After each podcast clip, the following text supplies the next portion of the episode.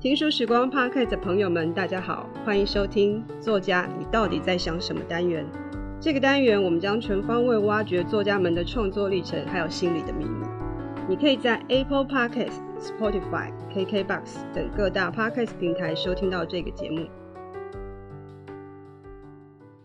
各位时报出版的读者朋友，大家好，我是时报出版的郑文。今天非常高兴替大家邀请到《法窗轻拍案》这本书的作者常兆伦常律师。是，谢谢。呃，是我从事这个律师职业二十七八年吧，我没有仔细算啊。在从事律师职业之前，我担任这个检察官三年半左右。那在律师生涯中，我在书里面也多少有稍微呃介绍了一下，我大概有四年的时间。是曾经担任过国民大会代表啊，我自己个人认为算是不务正业啊。那所以说，这个短暂的国民大会代表的这个生涯一结束以后，我就立刻还是回到我基本上置业的一个职场啊，就还是担任律师。是常律师这本书其实是非常有意思，就是看起来好像是在讨论一些法律问题，您自己的经验是，然后感觉上是轻描淡写。但是副标却说了那些你不可不知的法庭博弈，是博弈这两个字就很有意思喽。因为其实会在法庭上或者是遇到法律问题的人，通常是要去找一个对错，有时候甚至是输赢，是甚至有时候是再大一点，他想要找的是公平正义这件事情，用法律的框架来看这件事情。那您在书里面的那个前言有提到一个。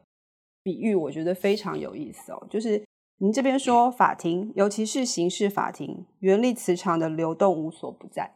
然后审应该是审判，是。然后检是检察官，是是是。辩是辩护，是。然后被害人跟被告，是。然后既然他是用一个原力磁场的比喻，你就会去思考，在这这个法庭上，谁是尤达大师，谁是绝地武士，谁是黑武士，谁是光明，谁是黑暗，是。尤其是对一些就是根本没有法律纠纷经验的人，当他第一次进到法庭的时候，他面对这个场域，他心里是非常非常不安的。是，而且他根本不知道接下来会发生什么事，甚至很可能就此改变他的命运。是，对。所以，像您在职业这个过程里面，面临到这种就是所谓的法律素人，或者是一般平民老百姓，第一次遇到法律纠纷的时候，您通常都会扮演什么样的角色？呃，就如你所说，其实我在书里面应该是第一篇，我如果没有记错的话，开宗明义我也大概点到了这样的一个主题啊。你如果要登山的话，你要找一个山青做你的向导。那所以说，你如果进入司法的这个专业领域里面的时候，你可能也必须要找一个啊熟悉这个场域的向导。那我们基本上当然是替当事人扮演这样的一个向导的角色啊。我们在第一线做咨询的时候，其实就是一个，呃，我们算行前训练啊，或者是行前教育啊。那真正到了法庭的时候，那就是整个在法庭活动过程里面啊，要背负、要登顶啊。那个当然就是，呃，律师在这里要扮演一个非常核心的角色。呃，但是当然，许多的案件，如果他没有进入到司法的真正的法庭的场域的时候啊。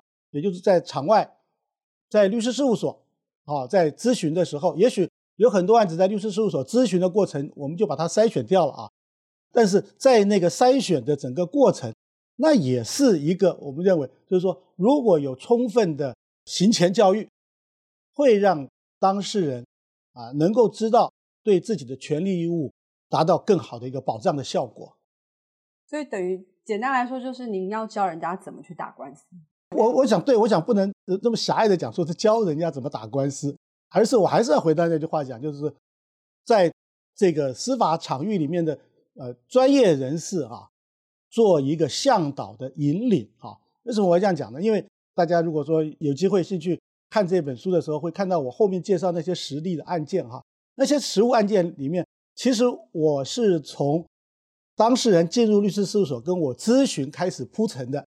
那那些铺陈的很多的案例，其实未必有进入到法院去啊，好，甚至如果你看的话，在案件的呃介绍里面的第一篇，我其实是在讲一个我怎么样替当事人评估发存证信函的一个事情，看起来是一个非常简单的存证信函，但是那个存证信函要从哪一个角度如何下笔，中间有一段这个你的一个思维的过程。那看起来是个简单的存证信函，但是它背后包含的啊，其实是一个相当大的一个呃资本市场游戏的啊一个过程。那个如果我们说博弈两个字，也不那么狭义的讲，进入法庭固然是博弈，在事务所我们跟当事人之间的。意见的交换啊，也是一种博弈。那在意见交换的脑力冲荡的结果之下，这个存证信函的书写也是一种博弈。存证信函过去以后会发生相当的法律效果啊，那这个对方也可能找专业律师看了，他也会回我们一个存证信函。这整个过程，其实在我来看，它都有博弈的这个意思在里面了。嗯。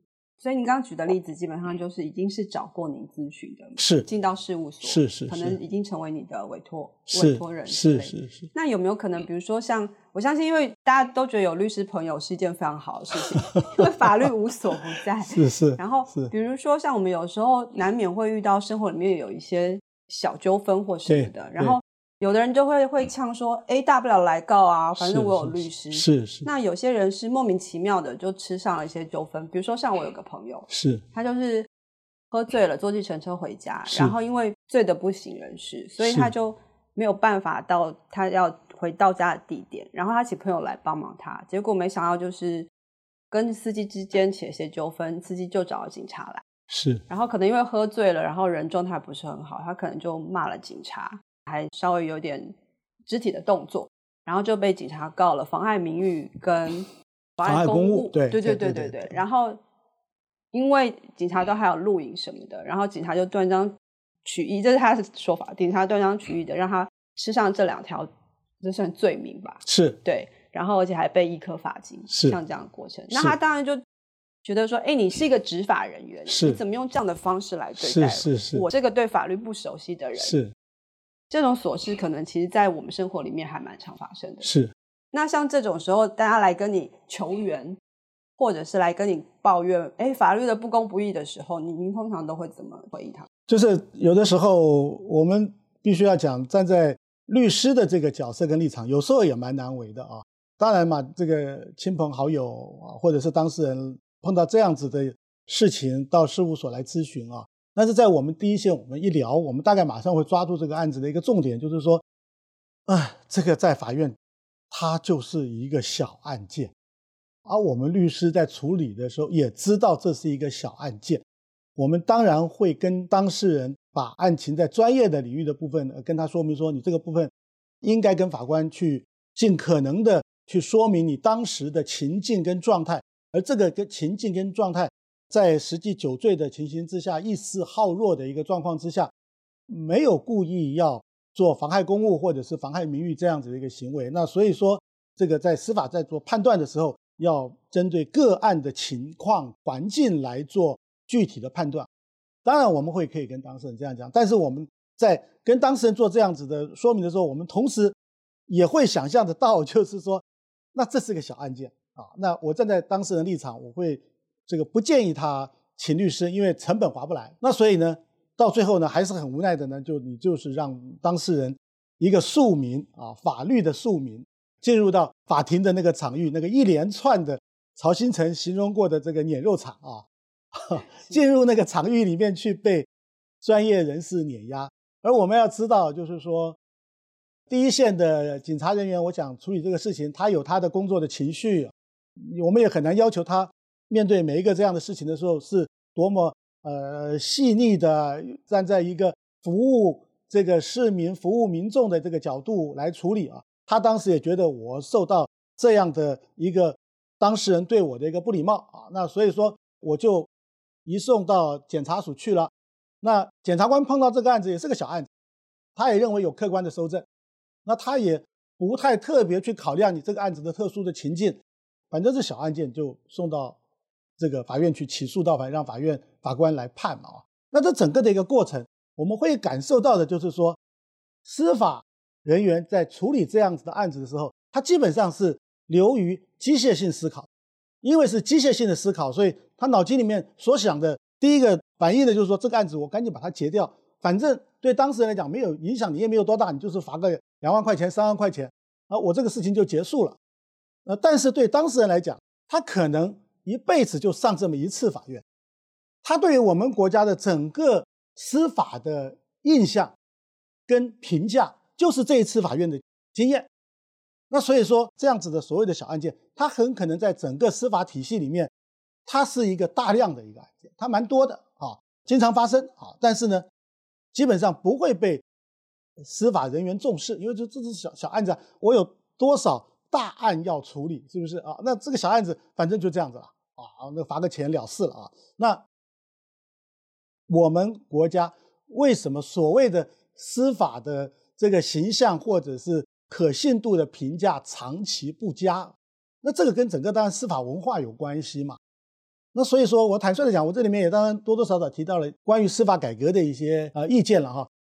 像这样子的小案件反映出来的结果，让所谓的司法形象可信度常常都是在垫底的情形之下啊。那这个是我们的政府在每每思考所谓庞大的司法改革的题目的时候，你真正触及到评估过说能不能够解决呢？其实我们认为这一块，当然真的很无奈遗憾的讲，其实它是非常的缺乏。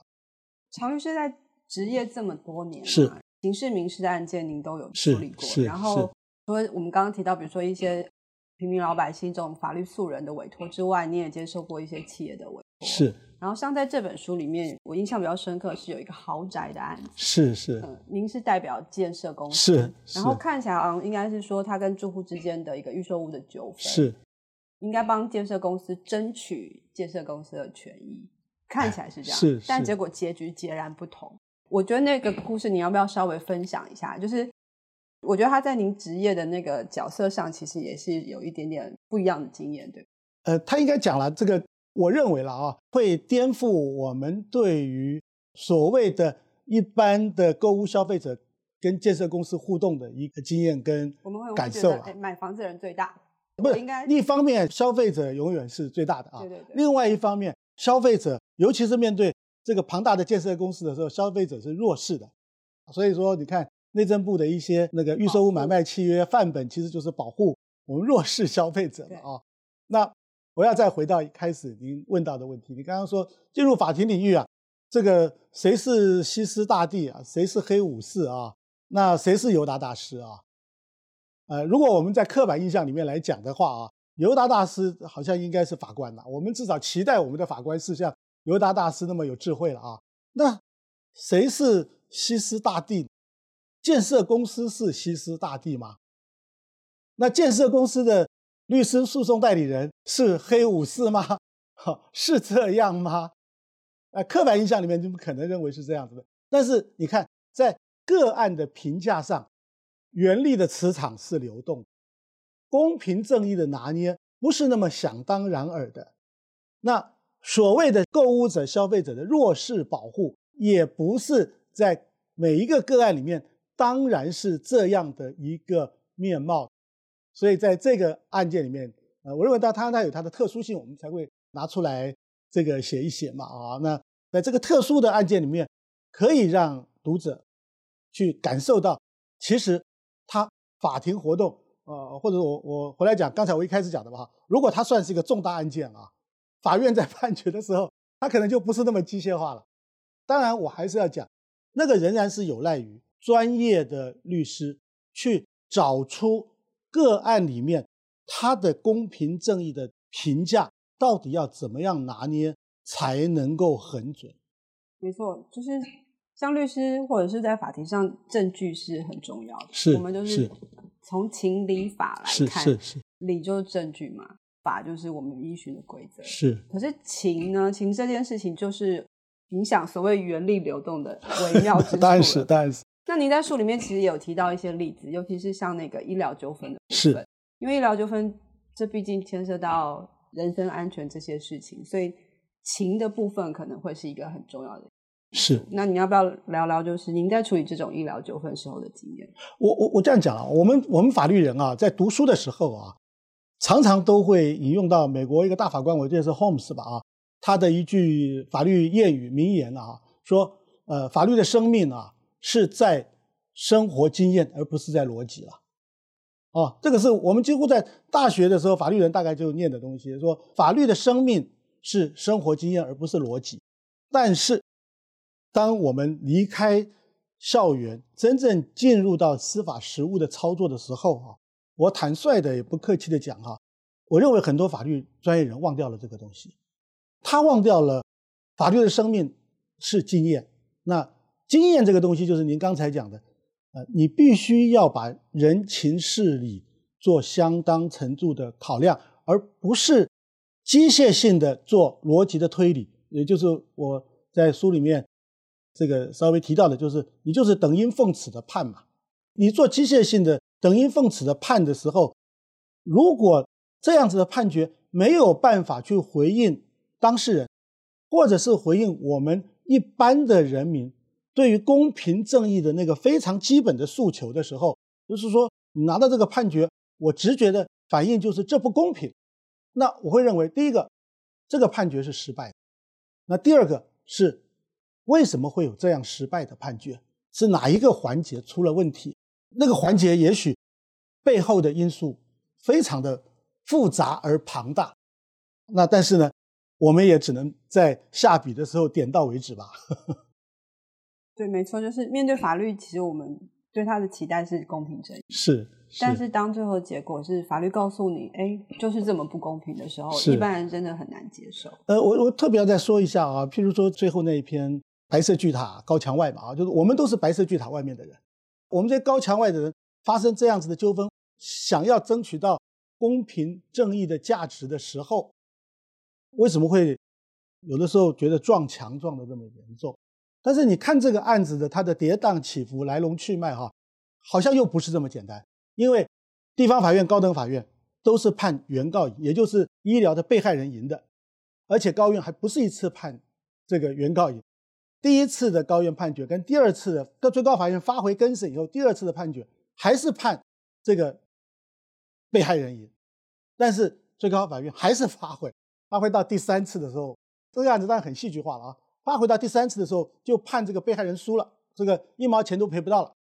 那我要问的是说，那前面两次高等法院的判决是怎么回事？他们判错了，还是谁判错了？那这个案子当然我们在上诉最高法院，上诉最高法院，你最高法院前面都认为说判原告胜诉是错的。那现在好了，这次高等法院判原告败诉。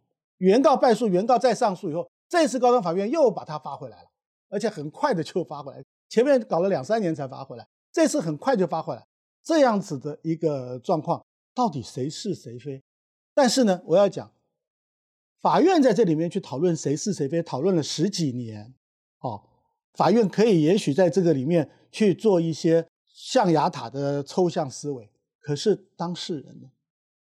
躺在医院里面十几年的当事人呢？当事人的家人受不了了，最后就是只好跟被告和解了，啊，因为他没有办法去面对那个后续他完全无法预测的法律风险，啊，那个法律风险太大了，我我们在书里面也提到嘛，啊，那所以说造成这样子的一个情境，我我当然坦率讲，我在最后一篇文章里面，我会认为下笔的角度是比较浓厚一些，啊，因为就是说。体制这样子去处理，对于被害人来讲，还是回到那一句这个最素朴的这个感受吧，就是太不公平了。那你要不要最后大概跟大家稍微总结一下？就是你希望这本书，因为书里面的内容很丰富，包括你对司法的省思，然后你您这些职业，不管是刑事的案件、民事的案件，然后帮一般民众的、帮企业。